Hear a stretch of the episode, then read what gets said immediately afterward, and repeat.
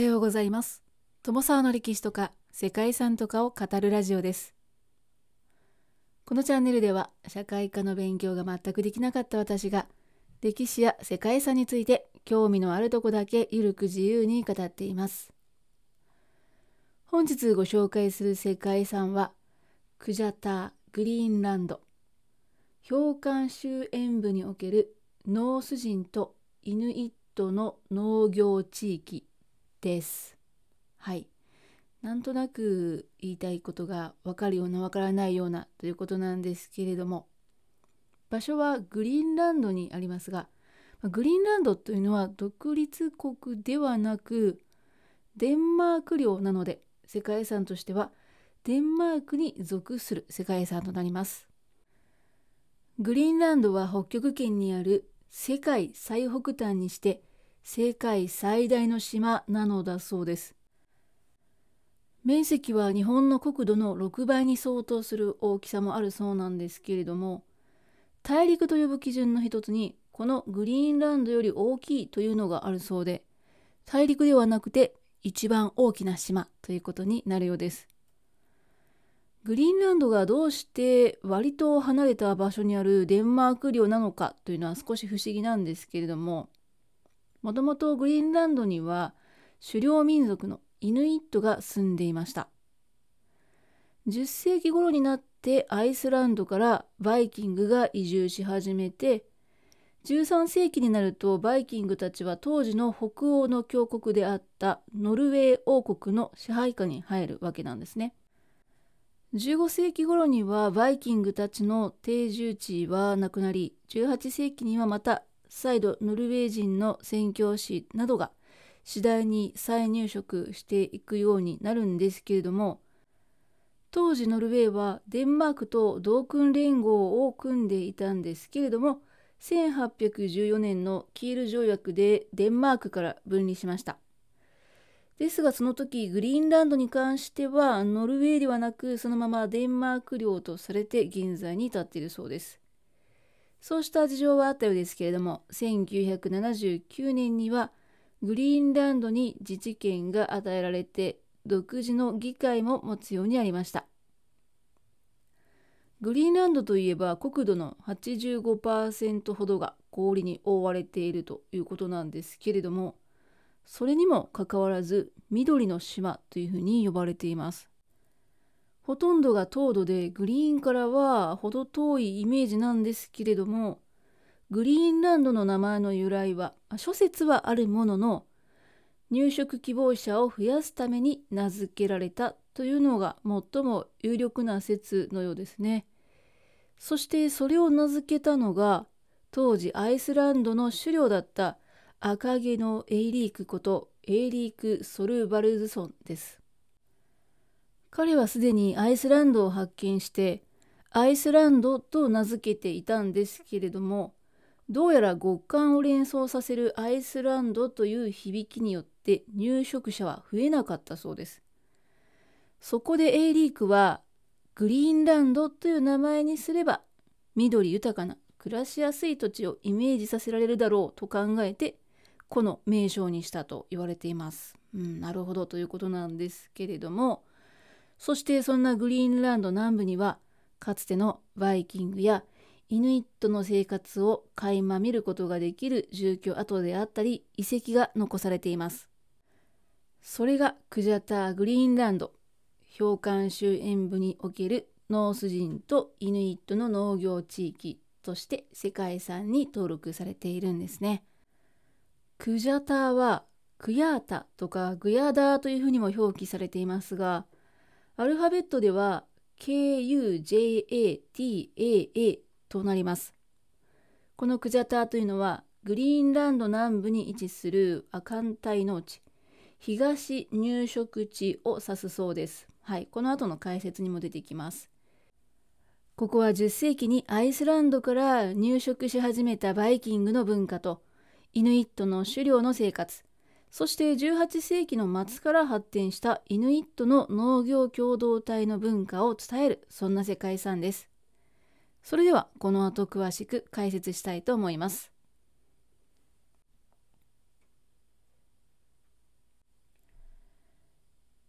10世紀にアイスランドから到来し始めたノース人バイキングの歴史的文化と18世紀の終わり頃から狩猟農耕のコミュニティを発展させたイヌイットの2つの文化はその違いにもかかわらず農業や牧畜水生哺乳類の狩猟をもとにして一つの文化的景観を作り上げました。この景観は極地での最も早い農耕の導入やノース人のヨーロッパを超えた定住の広がりを示しています。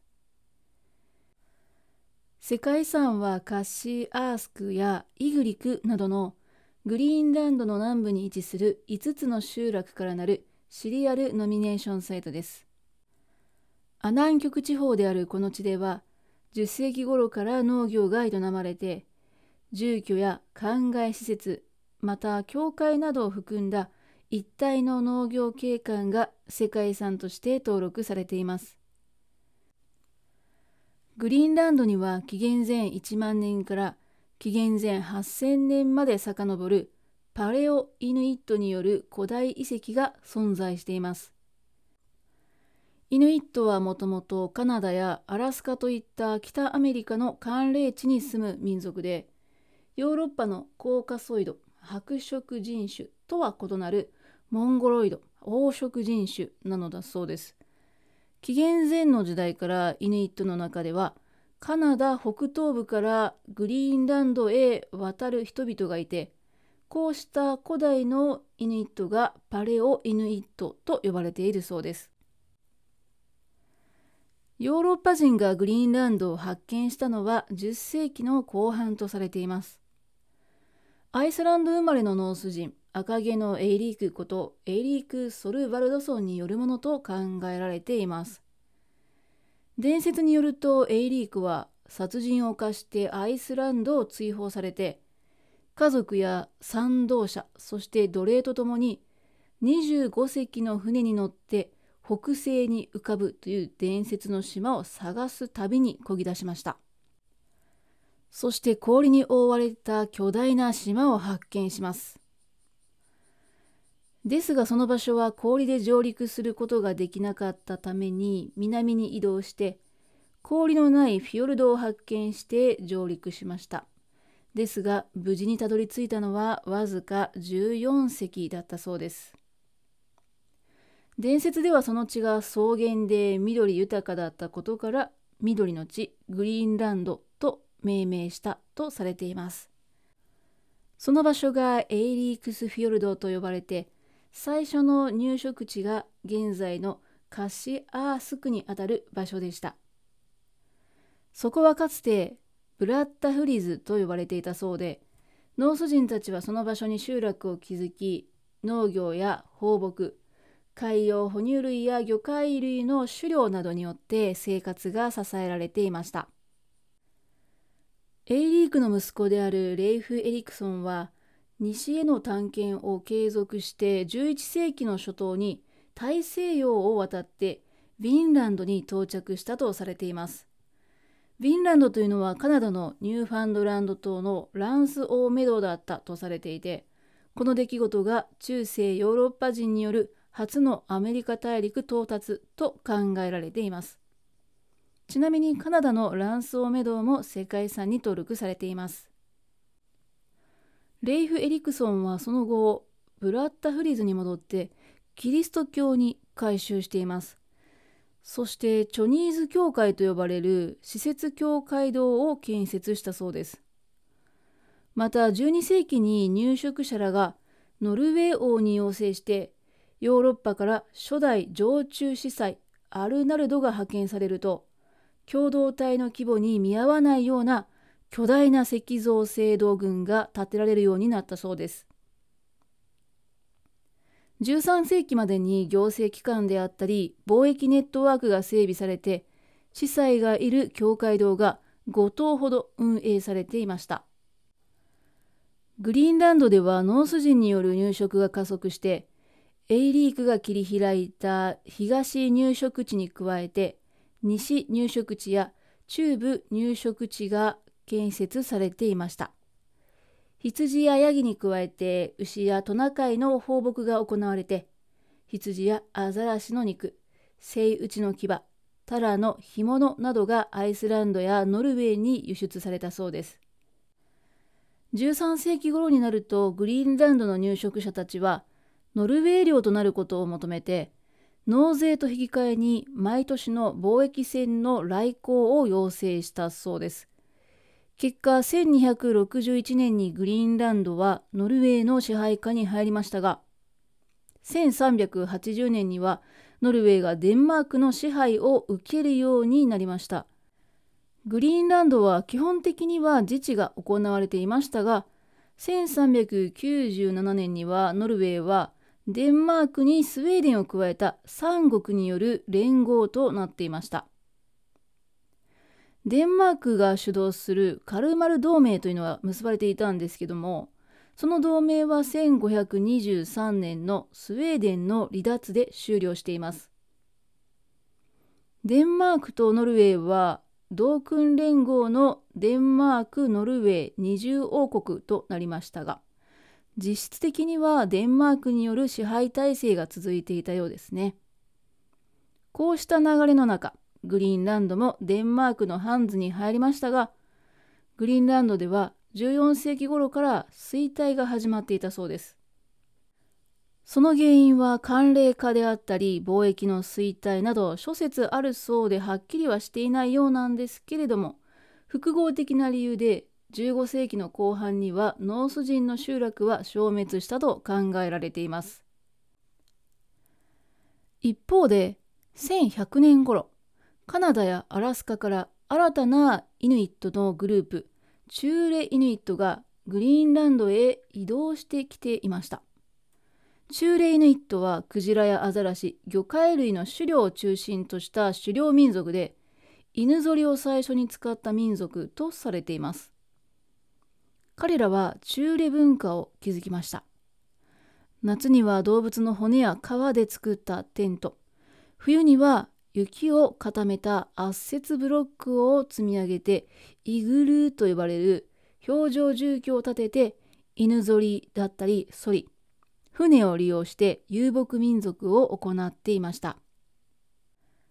そして15世紀までにクジャターに入ると集落を築き中レ文化を伝えました。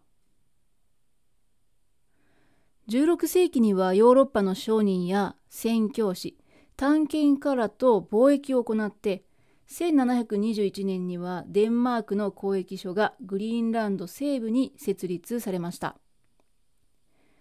東入植地がヨーロッパによって再発見されるのは1723年のことで1775年にはこのクジャターにも交易所が設置されたそうです。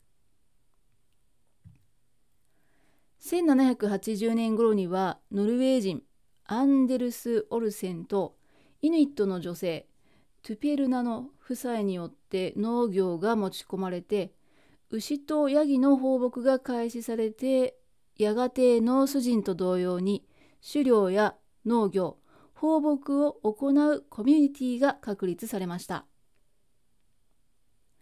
狩猟を中心とした中レ文化は1650年から1850年の寒冷期に衰退しましたが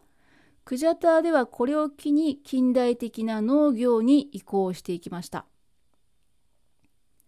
ですが20世紀の初頭にはカッシアースクで羊の放牧が盛んとなってこの頃イヌイットの遊牧生活は姿を消したとされています。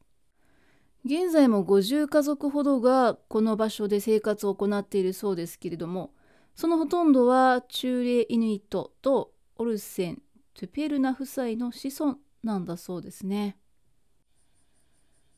ここに残された遺跡は10世紀にアイルランドから移住したノース人と18世紀から続くイヌイットの狩猟農耕民の痕跡です。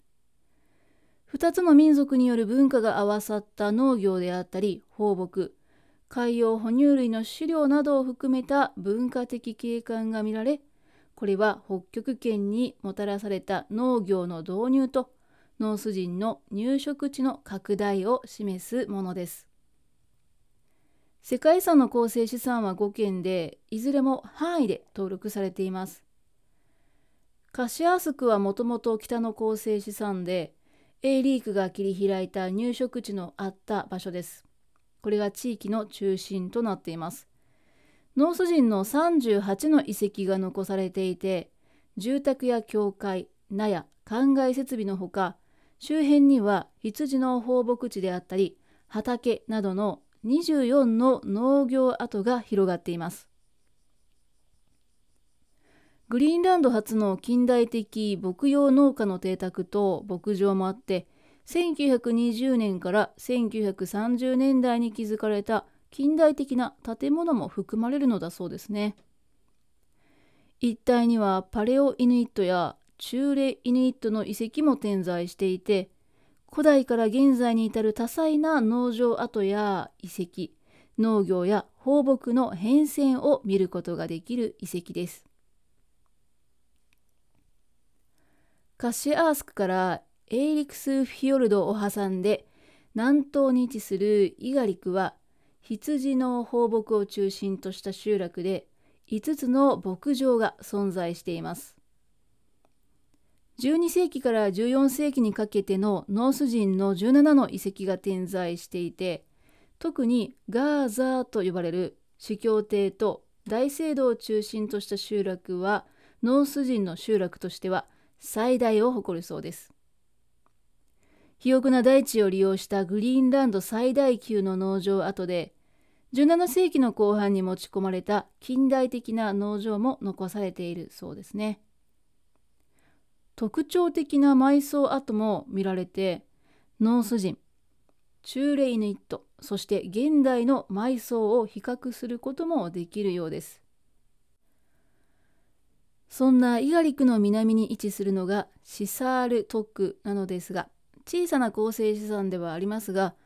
ノース人の牧場と住宅をはじめ40を超える建造物で構成されています。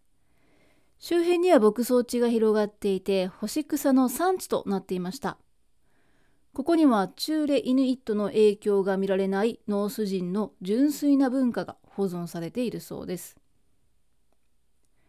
シサールトックの東の対岸に位置するタッシクルーリックはノース人の19の遺跡。6つの農場。1946年建設の歴史的建造物が残されています。ここでもチューレイヌイットの遺跡は見られないそうですね。羊やヤギの放牧が中心となったイガリク・クジャレクは教会農場でノース人の地名であるバトナ・ヴェルフィと呼ばれるものは湖水地方というのを意味していて氷河やフィヨルドの美しい自然景観に由来しているそうです。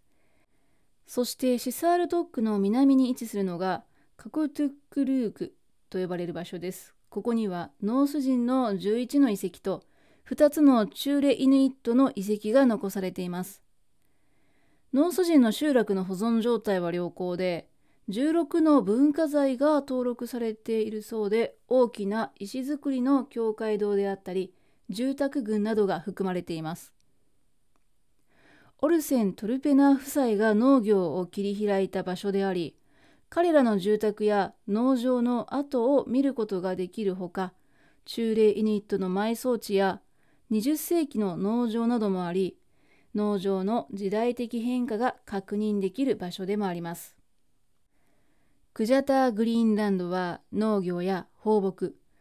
海洋哺乳類の飼料などを含めた文化的な景観が見られ、北極圏の農業の導入とヨーロッパを越えてノース人が入植地を拡大したことを示す遺跡です。